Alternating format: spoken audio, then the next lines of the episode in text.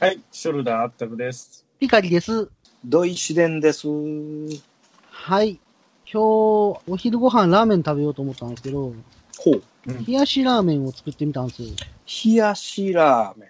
はい。ヒエラー油ですね。それ略す必要あるかな、今の。 そんな頻繁に使わへん言葉やけど。巷ではヒエラーブームが到来した あか、もしそうれなんまですせよ。んね。ほんまヒでエすラーか始めましたみたいな。うん、ヒエラ張ー。り紙いっぱい見るよで、一応これ集まったら僕作るんですけど、結構簡単にできて、いり卵をまず作るんですよね。フライパンで。で、冷やしあ、とい自て。分ですが食べに行ったわけじゃなくて。ああ、いや、僕自分で作りましょう。ああ、なるほどで、。ゆで卵を作って、冷やしといて、で、麺を茹でて、その間に、ラーメンの器にスープ溶かして、200ミリぐらい水入れて溶かして、氷入れて、水で締めて、で、トマトを切って、レタスをちぎって入れるんですよ。もう、結構美味しいんですよね、これ。あはレタスいっちゃう。い。えーああ、いいっすね。うん。野菜も食べれるし。本当はあのこれですねツナ缶もあったら一番いいんですけどね。サラダラーメンみたいになるから。サラダラーメンいいですね。うんあ、好きなんか、さっぱりしてるのがやっぱり食べたいですよね、こんなそ感うじそうそねう。そう。つけ麺食べたことない。ああ、はいはいはい。食べたことないですかないないない。めっちゃうまいっすよ。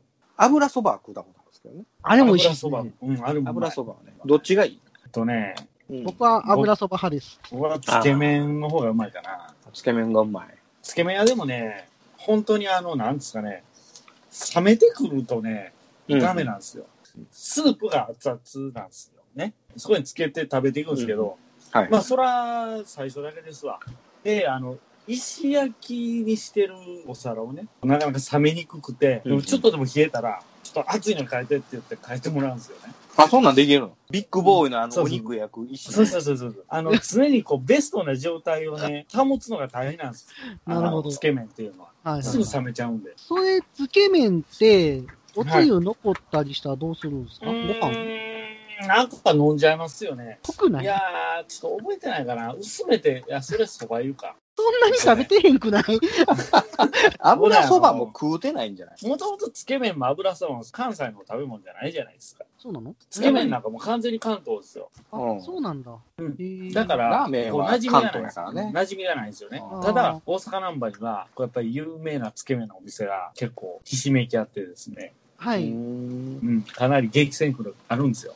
おすすめのつけ麺屋さんはどれなのえー、名前が出てこないんですけど、今度一緒に行きましょうか。出てこないんかよ。最後に行ったんが、3年ぐらい前なんで全 然いけへんやん。語るなよ。いいけやへん。けどうまいです。けどうまい。わかりました。ぜひぜひ。ぜひぜひ。まあ、あんまりね、近所につけ麺屋さんとかないじゃないですか。近所に油そば屋さんなんかないわけですよ。会社の近くにはあって、はいはいそのなんか有名なつけ麺屋さんの中、のろまって言うて、うちの近所にあってあ、そうなんだ。めっちゃ並んでんへねん。ーでも行ったことない。もう並んでるとこなんかわざわざ行かないね。ねえ。まあまあまあ。うんそれは思います。まあまあ美味しかったら別に並ばへんところ行くな。ねえ、別にスガキ屋でも美味しいですもんね、言あ、うスてもガ。キ屋ね。スガキ屋美味しい ね。懐かしいね。美味しういん。うん美味しいね。ラーメン食べたいな。今日僕、冷やしラーメン美味しかった。いや、ほんま今日俺ラーメン食べたかったんやけど、あったくさんあったくさんがが寿司屋。残念。もうしゃあないです残わ念。うん。しゃあないっすわ。まあ、あの、僕作った冷やしラーメン、札幌一番の塩ラーメン、そういうのでできるんで、ああ。塩は足りてました。塩は足りてましたね。バッチシでした。塩が足らんのですっていう話なんですから。田村さんの話もいっぱいあるな。ああ、ぜひぜひぜひ。ということで、ふわふわペリカンラジオ始まりまーす。一番よ。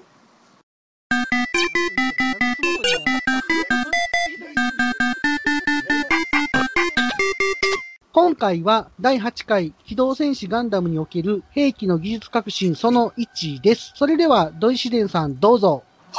楽な姿勢もう前回のね、ククルス・ドアンの島が非常に好評だったんで、はい。あのーこういろいろお話しさせていただこうかなと思いまして、今回またお時間をいただきました。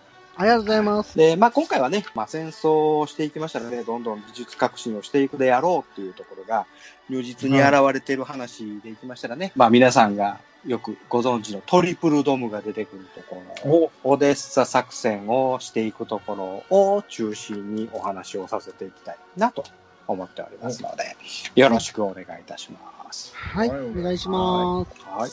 ここはね、話したいことがむちゃくちゃたくさんあります。はい。えーまずどっから行きましょうかね。えーっと、まずはね、ドムをね、新兵器として新しく出てきたのね。ランバラルが倒されて、で、そこから話の流れで行きましたよね。マチルダさんが補給部隊として現れて、うんほんで、はいえー土台 YS に乗ってくるグフ、こういう者たちが出てきまして、ガンダムがそれを倒しました。で、補給にですね、G アーマーだったりとかね、そういうものがマチルダさんの手によって、えーホワイトベースのクルーたち、どんどんどんどん試作機が送られてきた、この、うんお状況下の中でね、はい。はいえー敵にはね、ドムというものが黒い三連星に渡って、それがホワイトベースを襲うという話になってきたんでね、はいえーで、その中でね、ちょっとピックアップしたいのが、その前にブライトさんがちょっと過労で倒れちゃうんですよ。うんあはいはい、そうですね。で、あのー未来さんがブライトさんの代わりをして、わちゃわちゃするっていう話があるんですけど、それはまた、あーいつかね、お話しさせていただきたいと思いますけど、マチルダさんが、とある日に、ブリッジにブライトさんを探して、アムロがね、ブライトさんの部屋まで案内するシーンがあるんですけどね、ブライトさんがベッドにいて、で、未来さんが、えーその横に立ってて、慌てて、マチルダさんにね、マチルダさんみたいなのを敬礼するシーンがある。うで、んそのシーンが、なんと、未来さんが、あの白いストッキングみたいなの履いていない。え何してたんっていうか、やっぱりそれは、何してたんっていうシーンが実はあるんですよ。えーそれはやっぱり塩が足りん話をしてた、ね。足りひんや話をしてたか、謎なんですよね。でも、動揺してたのは動揺してたってこと動ですか揺してましたね。アムロがブリッジに案内して、マチルダさんって俺好みって感じかな。はい、言ってましたね。ちょっと似てる。あちょっとマチルダちちゃんあの、ちなみにこの同意自然という名前と海自然という名前、血縁関係はございません。はい。ないんですね。親戚でも何でもございませんの で。そのあたりはちょっと注意していただきたかい。なり名前が似通ってますけど。まあ、自然家っていうのはね、名家ではあるんですけどね。あ、そうなんですね。はい。突然、アムロ開けるなよみたいな。何をするんだみたいな感じのね。アウトですよね、これ。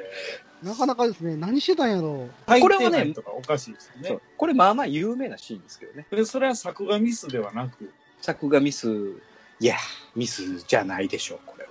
う。意図的な。うんあの、ちなみにね、あの、ジャブローに上がる瞬間とか、そのブライトさんが、あの未来さんのおっぱいとか、太ももを触っている劇的な写真があったりとか、えー、えそれはこう有名な話ですけどね。えうー。ん。これはまた、まだおいおい。完全に生足ですね。まあまあ、話なんですね、これが。これこうブはライトさんが、あの、本当に過労で倒れたかが、ちょっと疑問、疑問。疑問です、ここはね。まあ、そういう風なエピソードもあり、えー、次は何をお話ししようかな。と、あ、そうそう。で、ドムね。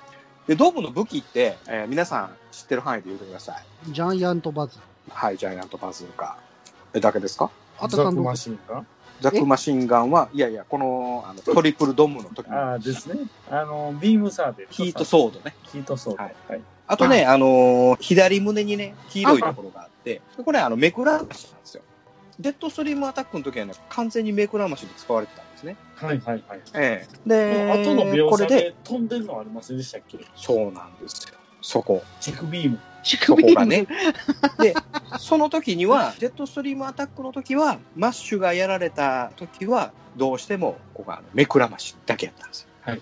ほんで、あと残されたガイアとオルテガが、ガンダムをもう一回攻撃する時は、これビームに変わってたんですよ。ですよね。とー飛び出てましたよね。まっすぐに。そうなんです。確かに確かうに。ん、ただ本当はこれもともとビームにしたかったんですけども、出力が弱いから、どうしてもドムのコバリングのこの能力が落ちてしまう。だからこれはもう目くらましとして採用しようということで、ツインマット社がね、えー最初は目くらましとして、トリプルドムとして攻撃したけども、やっぱこう二人になってしまった。だからもう一つ武器が欲しい。だからこれはもうあの、ちょっとビームにしようや。っていうことで、ビームにしたんやと思います。うーん。で、そのシーンで、ただ、やっぱり能力が、メガ粒子砲ほどの能力がうない、ーん。はい。ないから、しょうがない。はだいから、はいはいはい。えーこれあの、ドームのこの、その左胸のとこから出てきたこのビームが、一応このガンダムを攻撃するんですけどあね。ー直撃で、してます縦ねでも直撃してるにもかかわらず、はいはい傷一つ負わない。あなんかベッドみたいなのに乗ってますね。これはね、後でまだちょっと説明させてもらいますんで。で、あとこのビームのシーン、ガイアとオルテガが、はい。こう、ね、ビームですねビームっぽい。ただ出力がそんなに上がっていないので、ガンダムを攻撃することができません。うねん。これはこう前話では、あの、メックがましだったのに、次の話ではビームに変わっている。なるほど。ね。これはもうあの、技術革新というのか、そういう能力を持たしてっていう話ですね。もともとはメガ粒子砲みたいにしたかったってことなんですかね。あ、そうそうそうそうそううんうんうんでもどうしてもやっぱりその、熱源が足りなかったんでね。なるほど。うん。それも、あの、目くらましとして使いましょうと。中途半端なビーム出すぐらいだったら、あ、そうそう。もう目くらましで十分じゃねえいいんじゃねえみたいななるほど。ことでしょうね。ただやっぱその、ジャイアントバズーカブチって切られてしまって、ヒートソードだけやったらやっぱ攻撃力が落ちてしまうから、これをジャイアントバズーカの代わりに使おうねっていうう。ー。うんん、っていう。で、あるいはそれを前回目くらましとして使ったから、目くらましやと思って直撃いけるんちゃうみたいなそういう風な狙いもあったんじゃないかなと。ああ、なるほど。うん、でもそれはアムロがあのたやすく避けてしまうという。そうですね。悲しいかな。うん。まあ、そんな話もありながら、はい。あとで、まあ皆さんは作画崩壊やと思ってるかもしれませんが、超巨大なコアファイター。ああ、ベッドの上乗ってるやつね。さ ああ、ベッドの上そうそうそうでかいみたいな。思いっきり乗ってるや つね。乗ってます。乗ってますね。これは、またあの、作画崩壊やと思っている素人さんがこういっぱいいると思うんですけど、はい。実は、これ、あの、これ、ハヤトが乗ってます。えーでえーと、セイラさんが、えっ、と、G アーマー、あの、ガンダムが抜けた G アーマーが、このドムのジャイアントバズーカでちょっと被弾してしまって、で、ホワイトベースに戻ります。で、ホワイトベースに戻った時に、これは、あの、コアファイターとつなげて乾燥するからどうのこうのっていうようなシーンがあります。はいはい。で、シーンがあって、で、その後、ハヤトがそれに乗って、で、出撃するんですけど、その時のメカマンがね、ハヤト、壊すなよっていうセリフがあはあはあはあはあはる。その前に、ハヤトはガンタンクで出撃して、あはい。ガンタン。ンクのキャタピラ壊して戻ってきてるんですよ。はいはいはい。 なるほど。で、その後、G スカイイージーで出撃するんですけど、うんでもこれは壊されたら困るんですよ。ホワイトベースのクルーにとっては。はいはいはいはなぜならこれ試作機だからなんです。い。なるほど。これ、コアブースター的な試作機ってことコアブースターの試作機というか、このコアファイターは通常よりでかいコアファイター使ってるあ、もう、もともと。これはね、えーモビルスーツを巨大化しようとしている、えー連邦軍の試作機なんです。あー、ってことは、のこのうん。コアファイターが入るでっかい側も、側も実はあるんです。なるほど。それが、えーちゃんと実戦投入されたのが、ゼータガンダムのサイコガンダムですね。あおー。あ、そっか、ティターンズやからもともと連邦やし、そうですね。これがえー脈々と続いてたと。脈々と続いた。こんな時から連邦は、えーモビルスーツを巨大化しようとしてたんですね。なるほど。それがここでえー実戦投入して試験投入したんですね、これが。もう、ただ残念ながら、サイコガンダムははい。コアブロックシステムがなかったはずです。なかったですね。うん。だから最終的にはもうコアブロック入れるのやめようってなったと思うんですけど、はい。今は、あの、ちょっとでかくしてコアブロックも入れよ う。そういう試作機が、ここで実戦投入されてるっていう。あの、大型モビルスーツって割とジオンに先越されてる感が、そうそう、モビルアーマー的なね。ですよ実ね。は連邦も進めていたよ。開発を進めていたよ。で、新規で作るよりは、コアブースターを大型化した方が手っ取り早いやろうみたいさなあさあさあさあ。ところもあるかもしれないですね。で、で、あのすぐあの壊してくるハヤトを乗せたから、もうメカマンはも う気が気じゃない。ハヤト、あい壊すなよっていうセリフがついつい出てしまう。はいはいはいはい。つ、なるほど。 これはもう、連邦のお偉さん方にこうデータ送らなあかんから、お前壊すなよっていうこう熱いこうパッションがこう出てしまっているのね。これあんなファッション。なるほどね。だから、これ の上にガンダムが乗れるんですよ。なるほど。絵が下手なわけがないじゃないですか。プロですよ、この人たちは。またその話出た、これ。また、そんな大事なものに乗るんですね。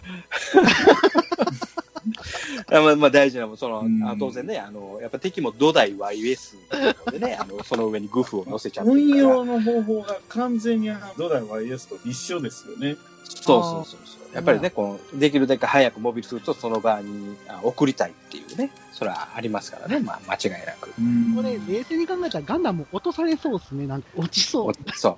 まあ、そこもありますけどね。で、この話でいくと、その水爆が飛んできて、で、最後に残されたガイアが、ぐちゅっとやられて、水爆も倒して、みたいな。で、この中でね、あの、ダブルスパイであるエルラン中将と、えっ、と、ジュダックさん。はい。で、これはもう完全にあの、映画版には、あ我々でいうは、えー連邦の隠蔽、捏造によって、このジュダックとエルラン中将の存在は消されておりますのでね。やっあぱーり映画版というのは、やっぱりこの連邦の都合のいいところだ けえー編集されてるなというのが、もうこれで一目瞭然だなというところが。確かなに。るほどね。あの、アムロとセイラさん、意外と勝手に行動しますけど、怒られないもんなん ですね。帰ってきて、お前何しとんねんみあたいあ、な。確かに。ね。ならないんで。ああ、確かにね。あのー、こっち側のビッグトレインに勝手に乗り込んでね。そうそうそううえそう。ーほんで、あのー、ん上に止めてはいけんとこに止めてませんであした。止めてた止めてた。えそれでいここいいのみてたいな、アムロはね、階級で言うと総長ですわ。あーはい。で、ここにおるエルランは中将ですわ。はいでそれに向かって、あの、話しに行くなんて、そんなもん、一サラリーマンの社員が、はいはいはい。えー専務ぐらいですよ。中将ですよね。まあまあまあ。うん大企業の、そこら辺にある企業よりでかいような企業の専務ぐらいですまかあそうですうん、あの、スパイがいるみたいなこと言いに行きよるアムロ。やっぱ少年やね。若若さゆ若えいの、ね。若いって素晴らしいよねまあ。振り向かないことですよ振り向かない若さってそれ若さっ、て中継時じゃないのああそうあの、エンディングどうやって っけはいはい素晴らしいねって思いますよね、そこそうはで。すね。あの、ガンダム、やっぱホワイトベースって有名じゃないですか、連邦の中で。はいはいはいはいやはっぱりその辺のパイロットっていうことで、有名人っていうこともあって、ちょっくら話でも聞いたのい。か。そう。そん時って有名やったんやろか。あ、でも、ようやく認めた感でしたかね。どっちかというおーと。なんかさすがホワイトベースって言ってましたもんね、その時に、あの、レビジ将軍が。あ、レベル将軍はもう一番の将軍やから、やっぱホワイトベースが有名だった第13独立部隊っていう名前がついてからの話だと思うんだけどな。じゃあ、この時はだから駆け出しやったから、そんな有名うじゃん、なか駆けっ出しで、ほんで、あの、モルモットのように、あの、そそううっすよねいう、あの、試作機をどんどんどんどん回されて、わけのわからんコアファイターの上に乗 って、うん、で、ドームを倒す、みたいな。た。はい、そういうふうな、うん、ことをこう繰り返されてて。で、この、あの、話の最後に、ようやく、ね、レビル将軍と、で、ブライトさんほったらかしにして、あの、アムロがレビル将軍と握手しているっていう、今度、あこーのシーン最後ね。うん。はい違和感があったんですよ、僕。ね。え、なんでって。まあ、どのシーンをくり抜いたんかはちょっとようわかりませんけどね、あのスパイを見つけてくれてありがとうっていう方の話やったんか、君がガンダムのパイロットかって言うてる人のシーンなのか、ちょっとそれはわかりませんけどね。まあでも、順当にいけば順番に握手してるんかもしれないですね。ああ、それはあるかもしれませんね。っねうんていうような、どんどんどんどん技術革新が進んでるんだなというのがそうですね、話の中では出てきてますよね。あのー、ガンダムがね、ドムの攻撃で縦が真っ二つに結構なるじゃないですか、簡単に。はいはいはいはい。 2回ほどええええなってたと思うんですけど、はい都はい合はいはい。なありれまっしたて、ね。やっぱあの、うんヒートサーベルの威力が、やっぱりヒートホークにすごいっていうことなんですかね。そうでしょうね。やっぱり、盾を真っ二つにする能力ってやっぱすごいんでしょうね。すごいですよね。ああ、さあそうでしょう。ただその、そう剣術的な意味合いありますよね。そこを切らして骨を断つというね。あの、ヒートホークより明らかに、こう、刀的な意味合いで運用してませんそのヒート、ヒート棒、ヒートソードヒート棒でしたっけヒート棒ってなんやね。ヒートソードね。ええ ブーンと赤くなるよね。ビームサーベルではないよね。あの、スター・ウォージューって伸びズるとはちょっと違うんですよね。スターウォーズのやつは、あれは、もともと、ライトセーあのー、 子供の頃にね、そのドムのヒート、まあ、サーベル、ソードブ。見たときに、前方は何もないとこから出るのに、ジオンは温めるだけなんやはいはいってはいはいはい思って、ちょっと若干ショックを受けた記憶があるんですけど。はいはいはい。やっぱそれは、あの、出力のエネルギーにもよってくるんでしょうね、あれは。ああ、なるほやっどぱ。そのガンダムっていうのは、やっぱその出力が、もう最初からそのビームライフルが撃てるぐらいの能力を持ってるわけやから。やっぱり出力がドムは1000を超えてるんです。はいはいはい。で、それが、えーホバリングに生かされてる。うーん。ホバーの推進力に回ってしまってるからね。なるほど。だからまあゲルグクインだったら急激に上がるはずなんですよ。ゲルググを、ビえーム打てますからね、高機動でありなそうそうそう上ががら。うん。ー、で、それと、連邦の白い偶像が ね、ほぼ出力は同じ。 それがね、そうあのほぼ連邦のものと、うんニアリーな水力になってきて、ようやくジオンはゲルググの時に追いついたのね。なるほどうんうん。ってよく言われますよね。えーで、あとね、あのーマチルダさんがね、えーその24話で亡くなっちゃうんですけど、ははい。いガンダムがトリプルドームを攻撃しに行くときに、マチルダさんがコックピットの前で頑張ってね、みたいな感じのね、あえーと送り出すんですけど、はい。その時にね、マチルダさん投げキスするんですよ。します、します。うん。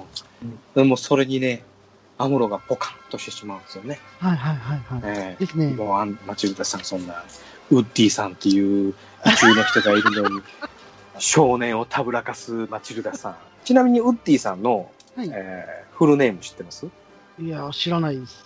マチルダさんのフルネームはわからないですえーね。マチルダ・アジャン。これは、あの、皆さん有名ああ、じゃんね。アジャンさんね。うんはいはいえーウッディさんは、ウッディ・マルデンさん。ま、マルゼさん。マルデン。マルデマンルさデンん。。ウッディ・マルデンさん。結婚したらね、マチルダ・マルデンさん。名前になってたはず。マチルダ・マルデンさん。マチルダ・マルデンさ。そうんかまあが2回言うて、そうそう、マね。チルダ・マルデン。MM ですわ。 M&M ね。ウッディ・マルデンってね、なかなかね、あの、資料出てこないんですよ。ああ、うんはいはいはいはい。ようやく何かこの間のやつでね、あ、ウッディさんのあの、フルネーム、ようやく出てきたなと思いながら見てたんですけど、フルネームで、あの、また30分ぐらい喋れますので、またそうでですすねね、。お話しさせていただければと思いますね。前方12時方向新製品プラも発見指示を行う今さら何をためらおうか確保右3時方向噂の工具発見これぞまさに転入確保左9時方向ずっと探していた棟梁が飛んで火にいる夏の虫とはこのことよ確保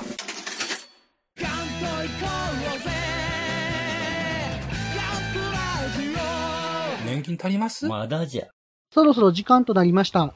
あったくさん、今回はどうでしたかまた今回も、すごい勉強になりましたね。